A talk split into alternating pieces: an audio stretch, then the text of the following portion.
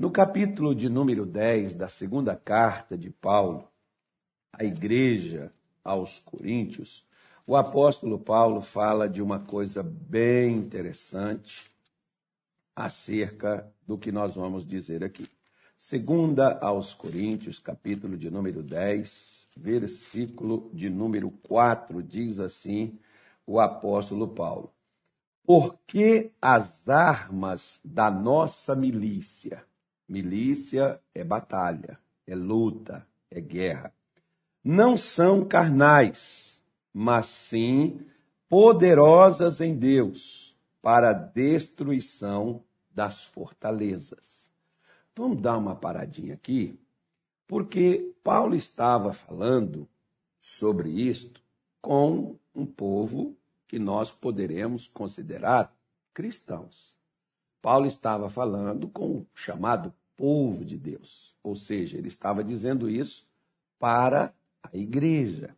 Ele não estava falando isso para os gregos. Ele não estava falando isso os gregos que usavam, viviam da fé. Ele não estava falando isso para os incrédulos, ele estava falando isso para o povo de Deus. O fato é que, sendo você crente ou não, haverá uma guerra sempre colocada sobre você. O que Satanás, ele não é inimigo só da igreja, não. Ele é inimigo do ser humano. Basta você ser humano para você poder enfrentar esta batalha, para você poder enfrentar esta guerra, para você poder enfrentar essa luta. Se você não quiser lutar, tem problema não. A luta já estará batendo na sua porta. Por isso nós não podemos ficarmos de braços cruzados. Nós não podemos ficar parados diante daquilo que nos combate, daquilo que vem sobre nós, daquilo que vem contra nós. Nós não podemos deixar de batalhar, porque não é só batalhar por batalhar, mas fazer a batalha da maneira correta. Existem pessoas que elas chegam na igreja e elas dizem assim para nós, pastor, eu tenho lutado, e, e essa luta não é de agora eu tenho lutado, pastor, já tem 20 anos, 30 anos. Ok. Você tem lutado de acordo com as armas que você possui. Agora, você já experimentou lutar com as armas de Deus? Muitas armas que o homem utiliza nas batalhas, elas são da carne, ou seja, elas são do raciocínio, da capacidade intelectual, da força do emocional que o homem tem. Só que, meus amigos, até o nosso emocional é limitado. Como, por exemplo, eu, eu atendo várias pessoas, dentre elas, muitas destas pessoas têm uma formação em psicologia. Poxa, entenda bem, quem mais poderia emocionalmente estar saudável, saber como funciona, saber como as coisas vão engrenar e vencer na vida por um pensamento assim positivo? Não seria um psicólogo? Pois é. E por que que chega em determinadas situações eles não têm resposta? Porque a Bíblia diz o seguinte: o que é impossível aos homens é possível para Deus. Ou seja, então Deus, Jesus está limitando aqui. Existe já em você, em nós, o ser humano de modo geral, Existe nele uma capacidade para fazer muitas coisas, não precisa Deus interferir. A própria pessoa, com aquela capacidade dotada que Deus deu a ela, ela pode fazer muitas coisas e resolver muitos problemas. Vai chegar uma hora que aquele problema que sai da esfera natural e ele passa para a esfera espiritual, nessa hora, se você não conhecer as armas espirituais, você não tem como fazer a batalha. Muito menos superar as batalhas da sua vida. Então, é nisso aqui que nós, por exemplo, precisamos entender. Paulo diz: existe uma guerra, existe uma luta, e as armas para se lutar esta luta não são carnais, mas são poderosas em Deus para a destruição das fortalezas. Então vejam só, Paulo está afirmando: existem fortalezas, sentimentos, pensamentos, coisas nas quais já está tão enraizada na minha mente que aquilo criou uma força tão poderosa que só Deus para quebrar aquilo dali. Se você pode ver, por exemplo, que você pode chegar para uma pessoa, aconselhar ela, sentar com ela. Quantas vezes a mãe aconselha um filho, lágrimas correm dos seus olhos, o filho olha, não sente coisa nenhuma pelas lágrimas da mãe. Quantas esposas falando com seus maridos e, e, pedindo a eles ali, demonstrando ali o amor, o zelo que a esposa tem, mas o marido vai lá e faz tudo o contrário. O que, que é isso, pastor? Isso significa que a pessoa está tão controlada e tão dominada que, mesmo que você fale, ela não te ouve.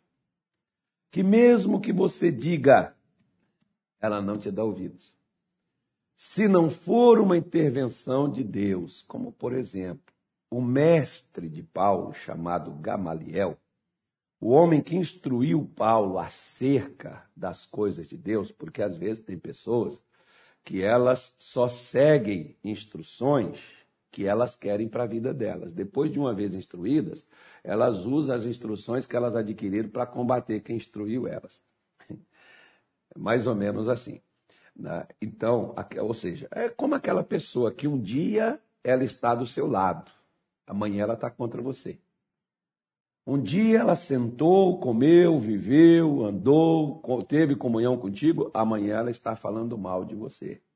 Amanhã ela está te perseguindo, amanhã ela está te culpando, amanhã ela está te acusando do que aconteceu com ela. Isso acontece muito entre marido e mulher que um dia está no altar abraçando o amor da minha vida, ser, vão ser felizes para sempre, nós vamos e tal, ter uma família, amanhã estão nos tribunais, brigando por um garfo, uma faca, uma panela, brigando quem vai ficar com o cachorro, com o gato, quem vai ficar com a casa e por aí afora vai.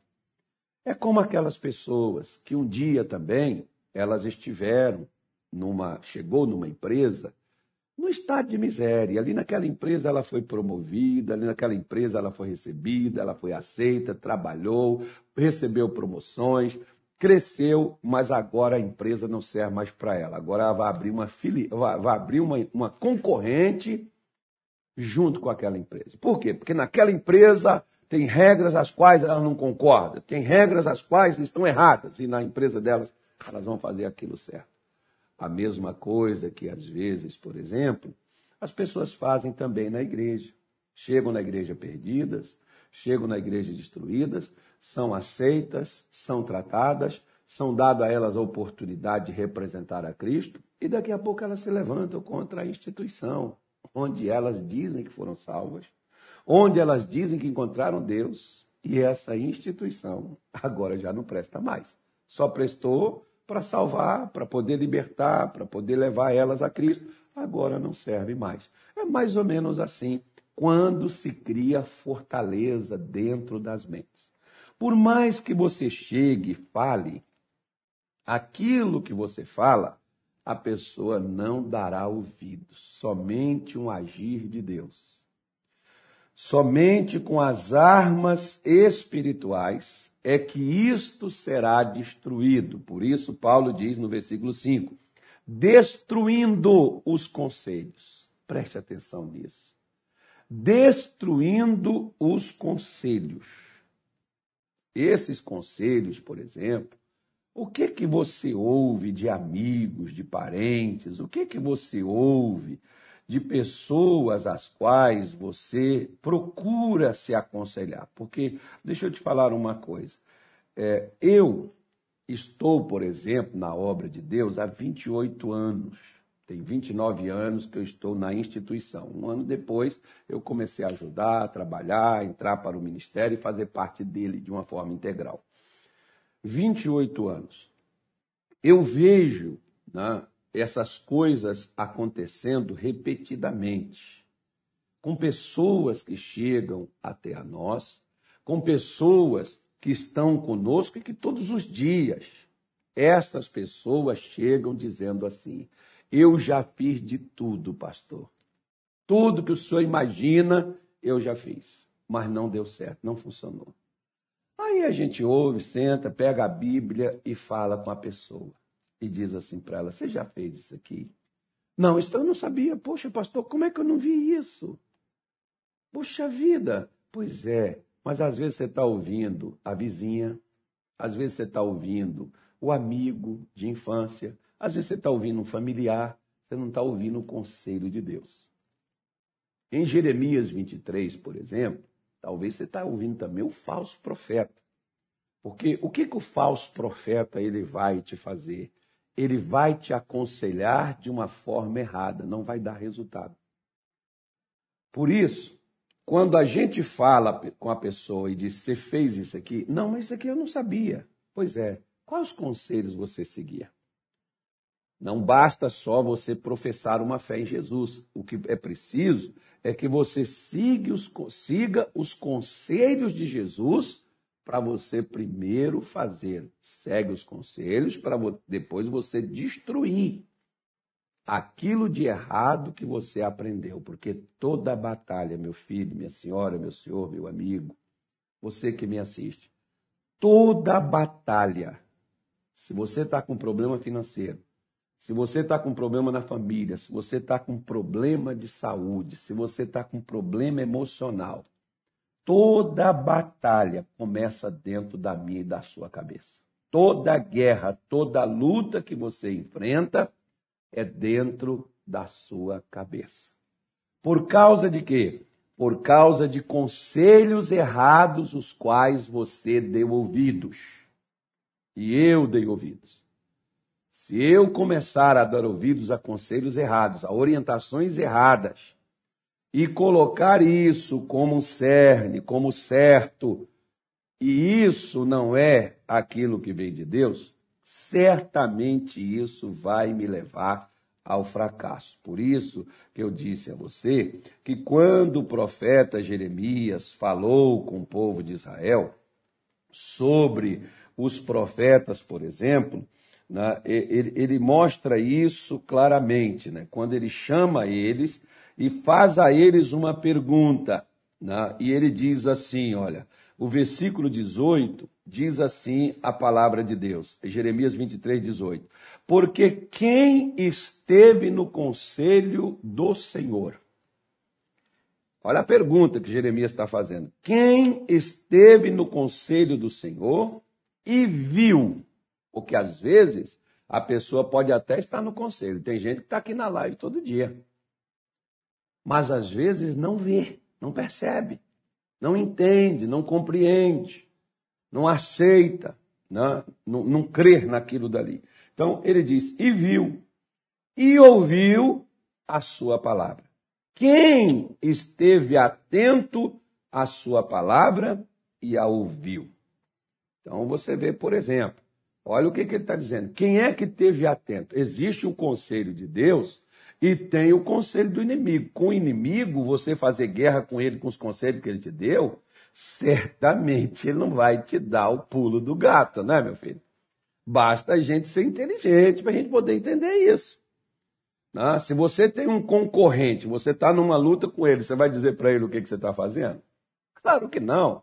Então, se Satanás está me aconselhando, ele não vai me dar os conselhos que vai me fazer vencê-lo.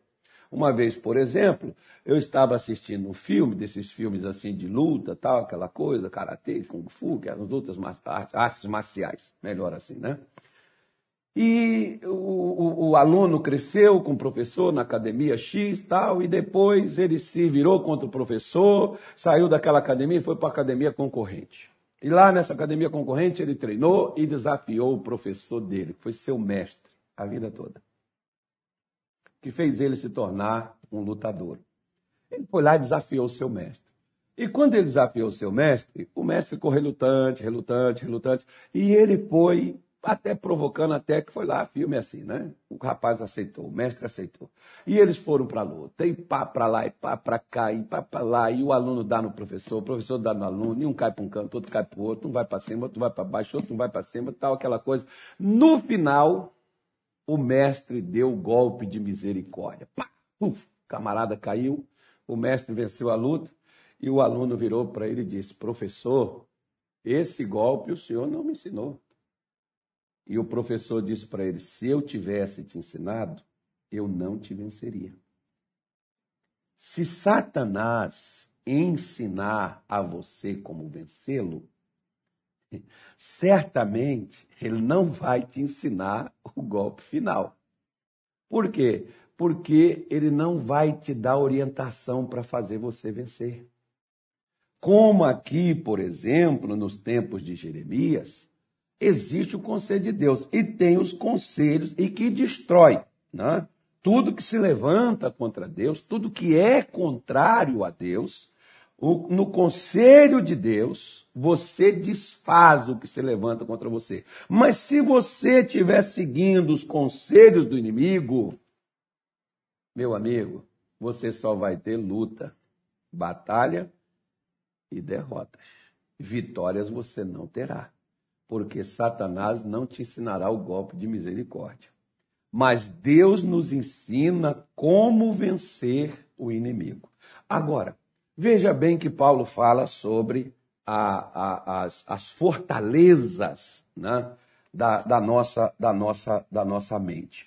Aquilo que nos controla, que nos domina. Porque tem gente que às vezes não precisa nem lutar porque ela já está derrotada. Tem gente, por exemplo, que diz assim: eles vêm, conversam comigo, às vezes muitos pastores falam isso assim. Aí, quando eles vêm, conversam comigo, pô, toma meu tempo, pede uma orientação, eu dou. Aí a pessoa pega e vira assim: é, vamos fazer, né, pastor? Vamos ver o que, que vai dar. Então, dentro da sua cabeça, não entrou nada do que eu falei, porque você vai ver o que, que vai dar. Se tivesse entrado o que eu falei da parte de Deus, o que a pessoa teria a partir de ali? eu vou fazer isso, e isso vai mudar a minha história, isso vai mudar a minha vida, isso vai abrir os meus caminhos e eu vou vencer este mal. Seria esta a declaração. Não é que eu vou fazer algo, não faça para ver, quem sabe não dá certo. Tenta. Não, tem, não é, o que, que tem a ver? Você não vai perder nada tentando. Pelo amor de Deus, não faça isso. Você já está cansado, você já está fadigado, você já está sofrendo. Para que você vai tentar? Filho de Deus não tenta, filho de Deus faz. Nós não temos que viver tentando fazer as coisas. Nós temos que fazer o que é preciso ser feito.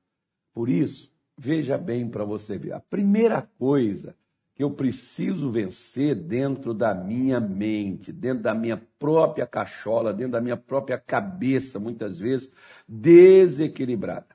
Josué, capítulo de número 6, o versículo de número 1, está escrito assim, Josué, Juízes, Josué, está aqui.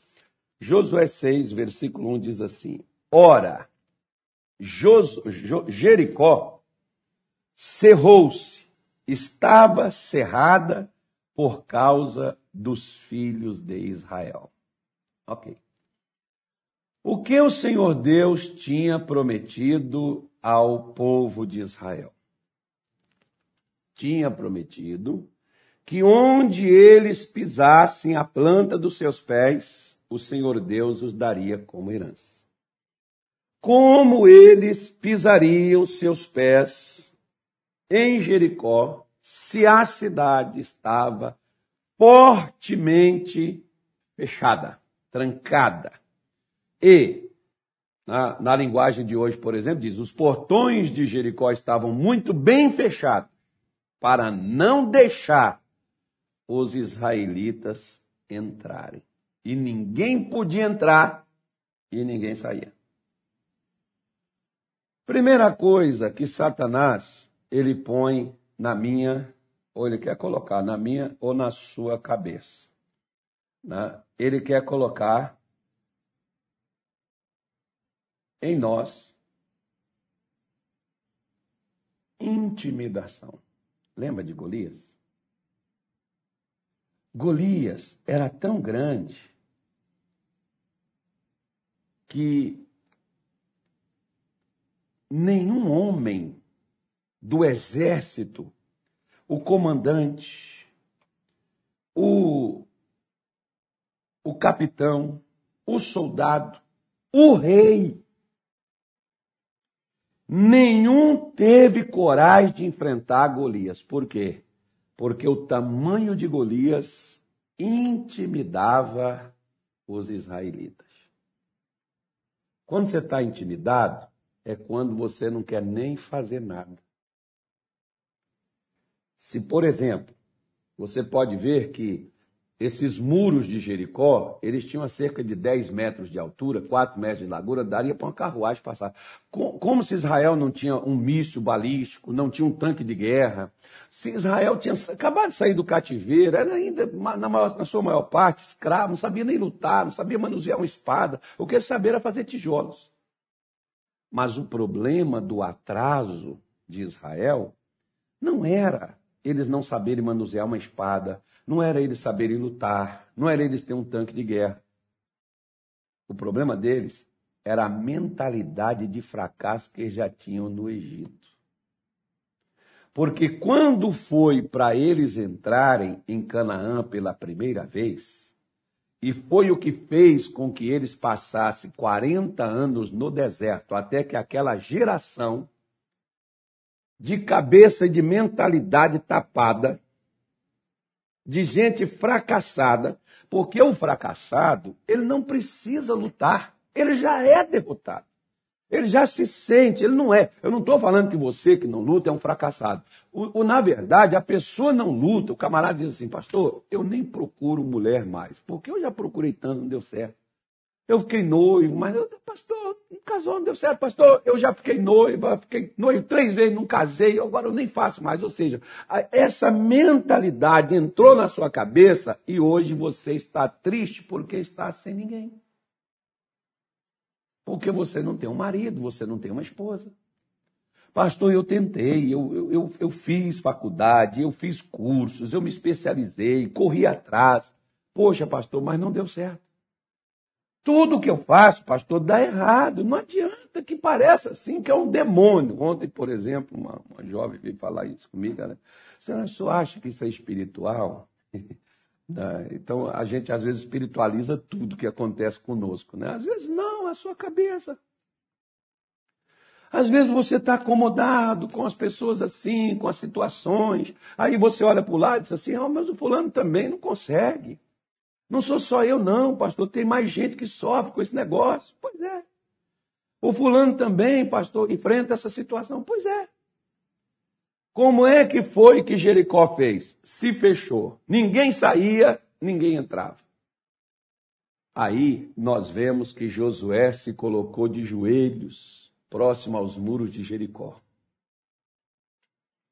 Estava ali prostrado, buscando uma direção de Deus. Deus deu a direção para Josué. Uma volta a cada dia, sete voltas no final, e depois toque as trombetas sacerdotes e o povo grite bem alto, mais alto que puder. E as muralhas vieram ao chão. Eu imagino, porque lá, por exemplo, caso você não veja, não viu a história, você pode, por exemplo, ver que Josué proibiu as pessoas que quando elas estivessem dando as voltas ao redor de Jericó, que elas falassem. Aí já imagina por quê. Porque quando nós estamos tentando fazer algo que a gente não tem a certeza que vai dar certo, nós vamos fazer o quê? Pedir a opinião dos outros. O que, que você acha, fulano? O que, que você acha disso? Você acha que isso vai dar certo? Eu, eu tenho plena, absoluta certeza que se Josué tivesse deixado eles falar, um viraria para o outro e falar assim: rapaz, que muro alto, hein, cara? Você acha que esse muro. Você, você acha que tocando trombeta e gritando esse muro vai cair? Eu acho que a gente está perdendo nosso tempo aqui, cara, correndo o risco de levar uma flechada desses caras aí dentro aí. Poxa, Josué, poxa, será? Nem Moisés está aqui. Será que isso vai dar certo mesmo? Pois é, por quê? Porque o inimigo criou dentro de nós uma força.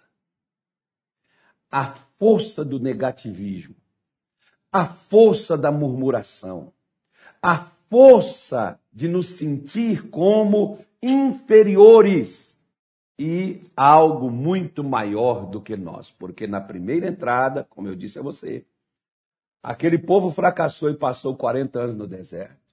Porque eles disseram: eles são grandes, são fortes e nós somos como gafanhotos aos seus olhos.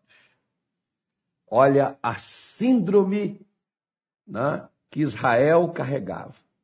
Nós somos como gafanhotos. Não, você é criado à imagem e à semelhança de Deus. Nós somos feitos, nós somos feituras de Deus em Cristo Jesus. Como que você ou qualquer pessoa se dizendo crente diz: Eu não consigo, pastor, eu não posso, eu sou fraco, eu sou feio, eu sou pobre, eu sou isso. Bom, né, eu sou gordo, eu sou preto, eu sou branco, eu sou amarelo, eu sou índio, eu sou não sei o que, você pode ser o que você for. Você só não pode é ter uma fortaleza na sua cabeça. Quando a fortaleza é criada nos seus pensamentos, você quer ativação disso por meio dos outros. Você tem que ter aval das outras pessoas. Você já imaginou? Quem animaria Abraão, meu Deus do céu, se não tinha nenhum profeta, nenhum sacerdote? Uma única vez o sacerdote esteve com Abraão e deu a ele pão e vinho. Nunca mais o sacerdote esteve ali para fazer um atendimento, para fazer uma oração especial. Gente, entenda bem. Quando você não vence, nós colocamos a culpa nas circunstâncias, que não conseguimos por causa disso ou por causa daquilo. Mas muitas vezes nós fomos vencidos porque fomos derrotados dentro dos nossos próprios sentimentos. Sentimentos de incapacidade. Quando a Bíblia diz que a nossa capacidade ela vem de Deus. Quando a Bíblia diz que Deus é conosco por onde quer que nós andarmos, se nós guardarmos a Sua palavra e seguirmos a Sua direção. Mas Satanás olha para você e diz: Você não tem condições. Você é jovem demais. Olha o que, que o rei Saul disse para Davi: Você é muito novo, você é jovem. Ele é treinado, ele é uma máquina de guerra, ele foi treinado para batalha, ele vai acabar contigo. Davi diz: Não, meu senhor, aqui tem alguém que já venceu muitas batalhas. Deixa eu falar uma coisa para o senhor. Eu estava pastoreando as ovelhas do meu pai, veio um leão, pegou, fui lá tomar, não quis entregar, veio contra mim e matei o leão. Veio um urso, fez a mesma coisa, fui lá, matei ele também. Assim vai ser com esse circunciso filisteu. Deus que me entregou o leão e urso na mão vai me entregar esse gigante. Porque o que que Davi, que, qual a diferença de Davi para todos aqueles homens? Davi não tinha na sua mente, Davi não carregou na sua mente, ele não carregou intimidação por causa do inimigo. Se o inimigo é grande, é impossível, é porque você está olhando para ele. Você não deveria olhar para o inimigo, você deveria olhar para o amigo, para o aliado seu que é Deus, que te disse: Não te deixarei, não te desampararei. Não é porque a situação sua ficou difícil, como tem gente que quando fica difícil eles abandonam. Marido abandona mulher, pai abandona filho, né? filho abandona pai. As pessoas abandonam umas às outras quando fica difícil a situação. Mas Deus nunca nos abandonará. Por isso que você não pode deixar o inimigo te intimidar. Mas, pastor, e se eu tiver medo? Amigo, medo é coisa natural, porque uma pessoa corajosa não é aquela que não tem medo. A pessoa corajosa é aquela que enfrenta, mesmo quando teme. é aquela pessoa que, mesmo com medo, ela enfrenta aquilo que está fazendo ela temer, porque ela não está controlada por aquele medo. O medo é a intimidação que Satanás traz para você não batalhar, para você não enfrentar, para você desistir, para você recuar e para você dizer: ninguém entra, ninguém sai, não tem jeito. Poxa, se tivesse, a gente até que faria, mas você viu que nem sair está sem ninguém? Pois é. Quantas pessoas estão perdendo as batalhas que nem foram travadas? Eu costumo dizer, o lugar mais rico de toda a cidade. Você pode procurar uma cidade e lá fazer a visita. Eu vou te dizer, é no cemitério. Porque ali estão sonhos enterrados. Ali está a felicidade, empresas, negócios. Ali estão ministérios enterrados. Ali está Casamentos enterrados de pessoas que nunca casaram. E por quê? Se elas tinham tanto isso e tinham tudo isso em suas mentes, mas nunca realizou isso. E se você for perguntar para cada uma delas antes de morrer, elas te numerariam um monte de dificuldade pelas quais elas não conseguiram chegar onde queriam. Assim, se Josué ficasse intimidado por causa dos muros, da cidade fechada, Josué não procuraria nem sequer resolver aquele problema. Ele diria: Deus, o Senhor falhou com a gente. O Senhor diz: como é que nós vamos entrar aqui? A cidade está cercada. Mas Josué não se intimidou pelo tamanho das muralhas. Josué não se intimidou porque a cidade estava toda fechada para eles não conquistarem ela. Mesmo que você seja de Deus, você é de Jesus, mas Satanás traz coisas para te intimidar, traz a doença. Você não vê essa, essa, essa, virol, essa virolândia aí, por exemplo, que está aí? Você não vê essa coisa toda que está aí? Você não vê? Já tinha, mas a gente não prestava atenção. Já tinha muita coisa acontecendo aí, a gente não via. Ele foi, foi parar para poder ver muita coisa. Pois é. Mas qual é o, principal, qual é a principal é, é, é, objetivo dele? Nos intimidar, nos deixar acuado. Tem gente, por exemplo, que nem, nem perto de Deus mais passa, porque é perigoso Deus contaminar eles.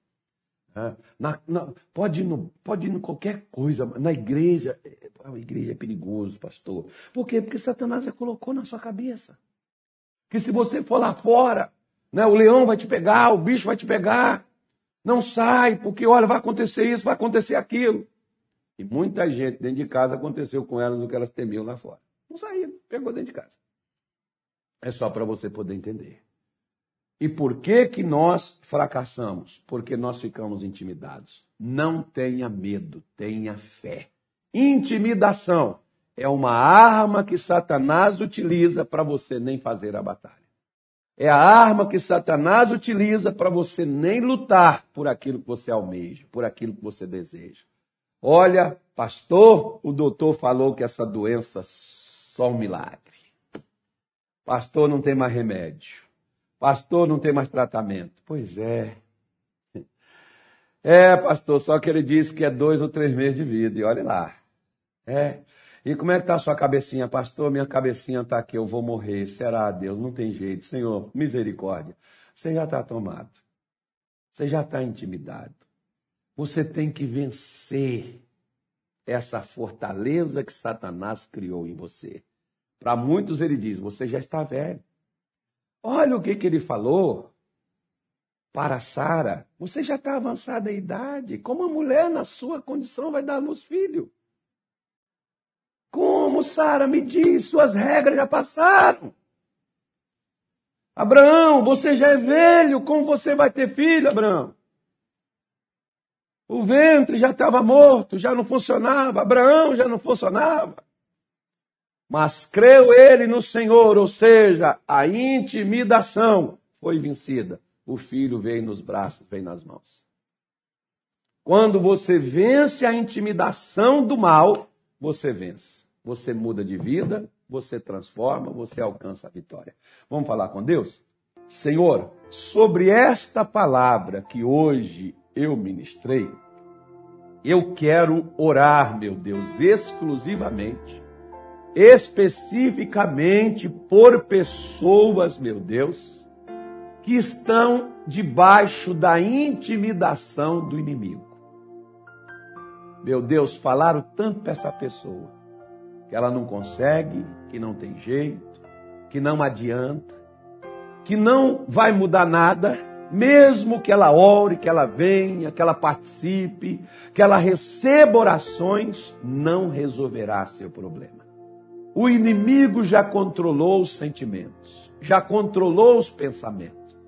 Senhor, em o nome de Jesus, eu oro agora. E eu quebro, meu Deus, em nome de Jesus, o poder desse mal agora. O medo, a desconfiança, a insegurança, esse pavor que Satanás lançou e colocou no coração desta mulher, no coração deste homem, para eles não agirem, para eles não reagirem, para eles não lutarem, para eles não enfrentarem, porque não tem jeito e eles vão fracassar. Eu oro hoje quebrando a força desse espírito de intimidação e ordenando que ele saia, que ele caia por terra, que ele vá embora, que ele desapareça. No nome de Jesus, pelo poder de Deus, Satanás acabou seu domínio. Nós estamos em nome de Jesus ordenando. Pega esses sentimentos de derrotas, esses pensamentos de fracasso, Pegue em nome de Jesus o seu medo, as suas dúvidas, a sua desconfiança, o seu desânimo e vá embora. Não volte mais a prender e a deter esta mulher. Nós ordenamos, some no nome de Jesus. Pegue a sua doença, pegue a sua dor, sua infecção, sua inflamação. Pegue todo o seu mal e dá-o fora. Vá embora. Some daí e nunca mais volte a atacar estas pessoas. Coloque, Senhor Deus, a tua bênção sobre elas, em o nome de Jesus. Que a sua graça e a sua paz esteja reinando em cada coração. Pois a tua palavra, ela é a verdade e é ela que nos liberta. E é ela que nos mantém firmes e é ela que nos faz avançar. Senhor, coloque a tua bênção sobre eles no nome de Jesus. Amém? E graças a Deus.